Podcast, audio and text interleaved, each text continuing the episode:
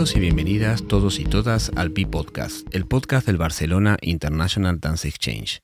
Hoy, en nuestro episodio número 58, tenemos la presencia de un gran amigo, Raúl Perales, con el cual vamos a hablar un rato. Bienvenido, Raúl, un gusto tenerte con nosotros. Gracias, Sebas, y buenas tardes.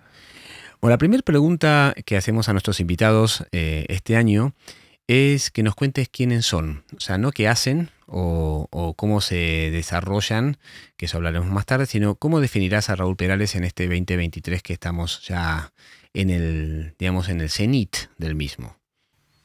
Mm, vaya, mm, no me esperaba la pregunta. Eh, pues básicamente soy una persona que vive la vida a tope, vive la vida 100%, que, sobrevivo. Me considero una persona que, sobrevivo, pero no en el sentido de arrastrarme, sino que aprovecho todas y cada una de las oportunidades que me presenta la vida y, y sobre todo intento hacer las cosas y vivir las cosas desde, desde el amor y el cariño. Excelente definición. Y de este amor, este cariño, eh, eh, bueno, yo te conozco hace muchos años, además hemos trabajado juntos siete años, estamos juntos en la caldera, tenemos muchos caminos cruzados, además de ser amigos, pero la gente que no te conoce, eh, me gustaría que, y que nos está escuchando, que le contaras dentro de tus diversas ramas, ¿no? Que estás en la danza, en el teatro, eh, has venido también, has estado muchos años en el cine y sos productor, pero también actor, etcétera, pero, perdón, sos, te dedicas a eso, viendo con la pregunta que decía antes. ¿Qué sentís que le traes al mundo de las artes escénicas? Eh, ¿Cuál es tu, qué es lo que aportas desde tu punto de vista? Creo que puedo aportar una gran diversidad, es decir, mi trayectoria, tanto a nivel personal como profesional, se ha caracterizado durante muchos años pues, por esa diversidad, tanto si hablamos de fracasos como si, como si hablamos de éxitos, que para eso mm. eh, han pasado ya 20 años de oficio. Me gusta llamarlo más bien oficio que, profesión, pero sí creo que puedo aportar esa diversidad y esa visión de productor creativo, porque he estado en el escenario, he dirigido, entonces creo que acompaño a los proyectos con una clara visión y apoyo creativo. Y desde lo estético, ¿qué sentís que aportás o qué traes a la mesa? Un metro ochenta y seis. Perfecto.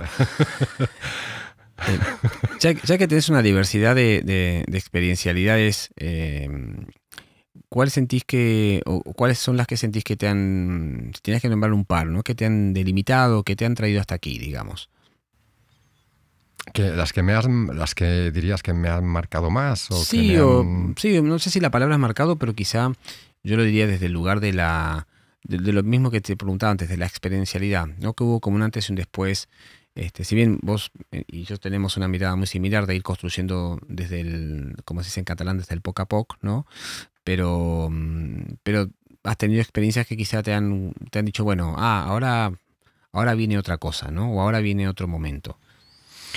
Bueno, sin duda, mm, los, más de 10 años, desde 2000, bueno, no, 10 años, con perdón, desde 2005 a 2015, mi, mi etapa como, como productor eh, en alta realidad, la compañía productora que, que teníamos, Ferran Audi y Jordi Cortés, los tres, creo que aquello, evidentemente, me, dio una formación, me dio un, talento a desarrollar y, creo que tanto uno como otro, Jordi y Ferran, bueno, han dejado en mí una huella muy importante desde un punto de vista creativo. Y creo que el segundo, mira qué te voy a decir, el segundo sería la pedagogía. Mm. Me encanta ser, ejercer como docente Ahora en estos momentos estoy como titular de producción y gestión en el Instituto del Teatro y en otros espacios privados. Y, a los 47 años te puedo asegurar que tengo una necesidad brutal de conectar con el talento joven. Es decir, creo que, creo que es fundamental dar espacio, dar voz, eh, acompañar al, talento joven. Y es lo que me está, que me está dando vida, lo que me está regenerando, lo que incluso me hace entrar eh, también en conflicto. Y ese conflicto, porque venimos hablando con varios de nuestros invitados, ¿no? Sobre las nuevas generaciones, vos tenés la oportunidad, como decías, ¿no? También de, estar eh, ejerciendo la, pedagogía, la transmisión. Em, ¿Cómo sentís que está ese, esa juventud, si, si vale la pregunta, o desde tu punto de vista? ¿Cómo están esos cuerpos jóvenes y cómo están esas preguntas de estos cuerpos jóvenes? Esos cuerpos jóvenes y esas mentes jóvenes, eh, por edad diríamos, están, están con ansias, están con muchas ganas. Creo que mm. tienen un discurso, tienen ganas de explicar muchas cosas. A veces la palabra emergente se malutiliza y creo que se ha usado hay una necesidad de poner categorías y etiquetas a todo, ¿no? sobre todo desde la administración pública y a la hora de planificar sus subvenciones, para quién y, por qué. Pero más allá de eso, creo, que, creo que toda esta una nueva generación con la, que yo me separo, digamos, más o menos unos 20 años, que ya, ya son bastantes, eh, tienen muchas ganas, tienen muchas... y tienen cosas muy claras de lo que, del sí y el no. Y eso es muy importante. Y creo que nosotros quizás esa frontera no la teníamos tan clara. Mm. ¿Y qué, qué, sería desde tu, desde tu punto de vista ese sí y ese no que, que observas o que, o que vivencias con, con tu este, permeación con ellos, dijéramos? Pues a las formas de trabajar, a, cómo acompañarse unos a otros, a trabajar desde el amor, que fue una cosa que, que me enseñó Silvia Pérez Cruz, que me dijo una vez que me dijo, mira, ¿tú sabes, Raúl, quién es el artista? Dice, el artista de verdad para mí es el que trabaja con y desde el amor. Y bueno, me, creo que Silvia Pérez Cruz tenía razón cuando me dijo eso y, yo lo he corroborado con los años. y, es, esto ellos creo que lo tienen muy claro, muy claro. Entonces, eh, cómo acompañarse, cómo, cómo hacer los proyectos ya no creen en fantochadas, ya no creen en, en, castillos, en castillos de papel o de arena, ¿sabes? Tienen, Saben cómo está el sistema, saben que el sistema está bastante podrido, saben las dificultades cuáles son y, buscan, y buscan las maneras, buscan las maneras, mm. de manera además creo muy astuta y muy inteligente. Mm. Y en este, en este sí no que nos acabas de describir, ¿no? Ah, ¿cómo, te, ¿Cómo te resuena en tu práctica personal? Eh, ¿qué, es lo que, es lo que recibís? ¿no? O sea, esto es un poco lo que escuchás, lo que observas, pero ¿qué te llega en tu práctica cotidiana como productor, como hacedor de arte? Ah, bueno, yo creo que el retorno que tengo es, es un poco este, es decir, yo hace muchos años ya que decidí eh, no trabajar o no, o no relacionarme quizás con, bueno, de una manera que no sea esta que estoy como exponiendo, que parece muy sencilla, pero que, no es tan fácil. Y, las opciones, afortunadamente puedo, puedo escoger todavía algunas cosas. Y, ya decidí pues, pues no relacionarme con, ni con personas ni con proyectos que, que no nacen de esta manera y que, no, que mm. no se focalizan de esta manera. Es decir, a mí, por ejemplo, durante la pandemia, pues por explicar un caso de estos que, que no tienes ganas de recordar, pero que puede servir, em, me despidieron, es decir, estaba trabajando para una, para una empresa productora importante con proyectos y teníamos proyectos en curso y sencillamente decidió prescindir de mis servicios justo cuando estábamos en el confinamiento, que no sé si era el momento más adecuado para tomar una decisión como esa, pero mm. lo que está claro es que me dejó en la estacada, ¿no? Y está claro que esa decisión no vino no vino del amor, no vino, o sea, las decisiones pueden ser duras y complicadas, pero creo que en un momento como ese, esa decisión no creo que fuera la más acertada. Mm.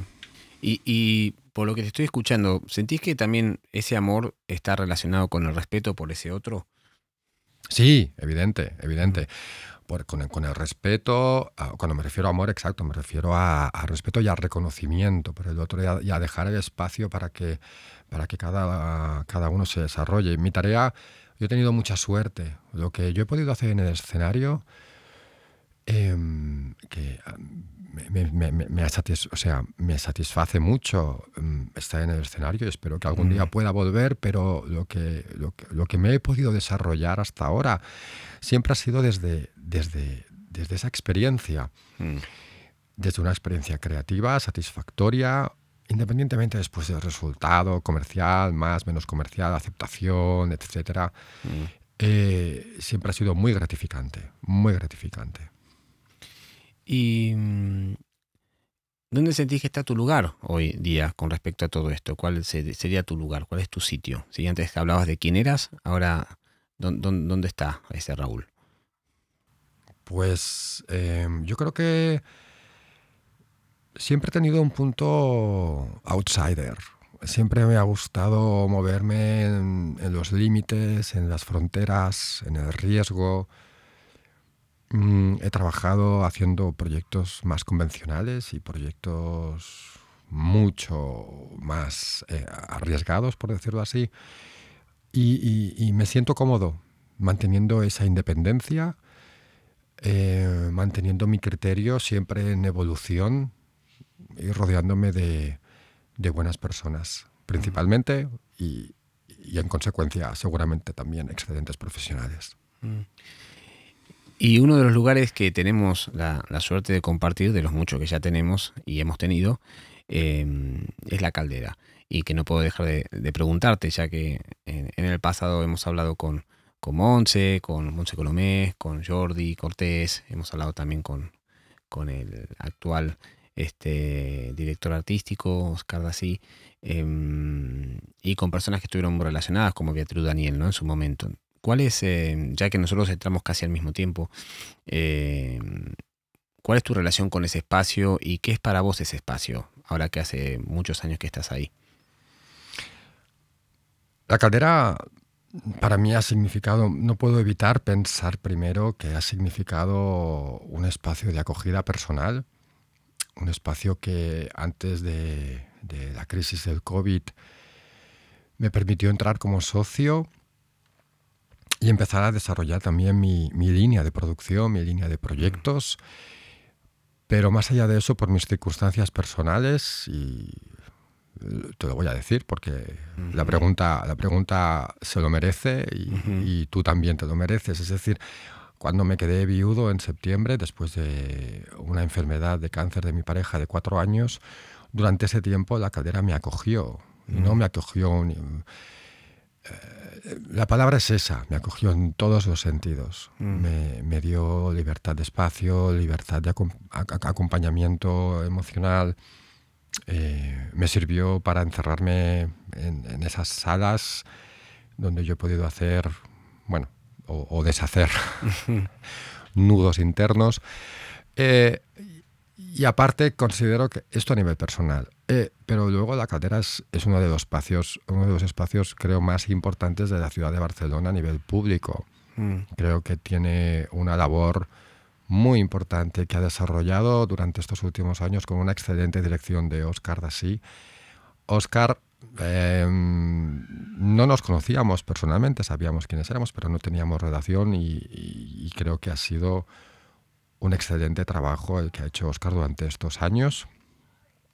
Y la cátedra como espacio creo que eh, es un referente, ya, ya se ha convertido en un referente dentro de las artes escénicas, tanto por las posibilidades que permite en sí como por la herencia que ha dejado Oscar, evidentemente, tras su dirección. ¿no? Eh, además, bueno, es un espacio que se lleva, si hago bien las cuentas, 20 casi 30 años, 27, ¿no vamos? 26, no, 25. A ver, 28 años, vamos. Sí. Sé que es un montón, sé que es un lugar con mucha historia también, ¿no? Em, eso te da tanto a vos como a mí la posibilidad de, estar también en relación con muchísimos proyectos, muchísimas este, realidades y maneras de crear y maneras de hacer. Y esa era mi siguiente pregunta. Mm, eh, ¿Cómo ves no, no quería hacer la pregunta pomposa, ¿cómo ves el arte contemporáneo? Pero ¿cómo, ¿hacia dónde va este discurso de la creación escénica? Y más que ahora estuviste estrenando y estás por estrenar obras, o sea, estás en, esa, en ese mood de, estar siempre vinculado con, con lenguajes que, emergen, nacen y se plasman. Entonces, ¿cuál es tu take en esto? Yo creo que, mira, mm, no soy muy de teoremas ni, ni tampoco me considero un gran intelectual, sinceramente. Eh, me soy una persona bastante, mucho más empírica que otra cosa. Sin embargo, sí que veo como varias, varias vertientes o digamos eh, corrientes que hay, ¿no? Que es que hay una muy, muy potente que es que dice que el arte contemporáneo, digamos, contemporáneo entendiendo de futuro incluso, será comunitario o no será. Es decir, aquí hay algo que a mí me, interesa mucho, que es, que es cómo, cómo la comunidad participa. Pero también hay que entender muy bien lo que es, ese sería motivo de otro debate y de otro, y de otro análisis, no este, pero hay que entender bien lo que es el arte comunitario. Y creo que a veces no se hace un uso adecuado de ello. Pero sí que esta vertiente es importante y es necesaria. Porque el arte está para, para, para transformar, evidentemente, y para perturbar también. ¿no? El arte debe perturbar ese status quo. Absolutamente. Mm. Luego creo que también hay una hay un hay un problema que yo veo un problema más que nada porque creo que muchas generaciones jóvenes se están quedando sin ello, es decir, estamos huyendo de por ejemplo, si hablamos de teatro, de texto, estamos mm. huyendo de, ver clásicos de verdad montados mm. en espacios escénicos. Cada vez cuesta más ver eh, un Shakespeare eh, con todo su, con todo su despliegue de medios, con todos sus versos ¿no? Mm. y con toda su, su, riqueza lingüística. Estamos, cuesta mucho ver un Ibsen o un Chekhov montado, ¿no? Entonces, esto también, yo creo que las generaciones jóvenes lo echan de menos. Mm. Echan de menos ver estos montajes, pero creo que la tendencia en Europa se está yendo a, bueno, está huyendo un poco de todo esto, mm. de, de, rescatar los clásicos. ¿Y cómo es esa relación? Ya que la nombraste, me interesa mucho tu opinión y sobre todo que la escuche la gente que, que, estará escuchando este podcast. Entre este, esta, este arte clásico, el arte contemporáneo también con el que estábamos hablando antes y también lo que llamaríamos el arte popular, ¿no? Porque vos también estás ligado también a, la creación comercial, si se quiere.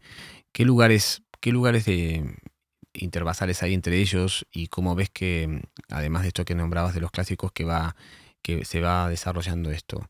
Este diálogo entre estas, tres posibles eh, maneras de hacer?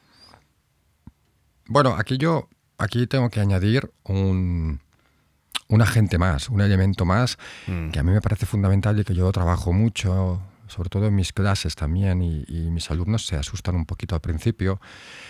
Pero es evidente que nosotros no hacemos, o al menos yo, no hago arte ni hago, ni hago expresión en escena llamado así, artes vivas, en casa, para mm. eso, ni, en la ducha. Mm. Entonces, esto es un acto de comunicación. Mm. Yo siempre lo planteo de esa manera. ¿Por qué? Porque el destinatario de esto es un público, aunque sea una persona, pero es así. Entonces siempre tengo en cuenta al público. Siempre. Y lo que no puede pasar con el público, y voy un poco a, tu, a tu, pregunta, ¿eh? lo que no puede pasar con el público es que, es que salga defraudado. Mm. puedes salir más o menos contento, más o menos satisfecho, pero, pero eh, por eso es tan importante a la hora de comunicar y de plantear el, diseño de producción del proyecto, cómo vamos a acercarnos a ese público, cómo vamos a ir a decirle, hey, esto te puede interesar, esto mm. puede, puede ir contigo, puede ser una experiencia para ti, que si deja, decides dejar el poder del mando a distancia encima de la mesita, pues, eh, y coger tu chubasquero y tu paraguas un día lluvioso de noviembre, pues quizás vivas una experiencia diferente viniendo a este espacio escénico, a este teatro. ¿no? Mm. Esto a mí eh, me interesa muchísimo, muchísimo porque creo que durante muchos años nos hemos estado olvidando en este país del, público. Mm. Y es un elemento, es, es, es un agente fundamental. Es esencial, ¿no?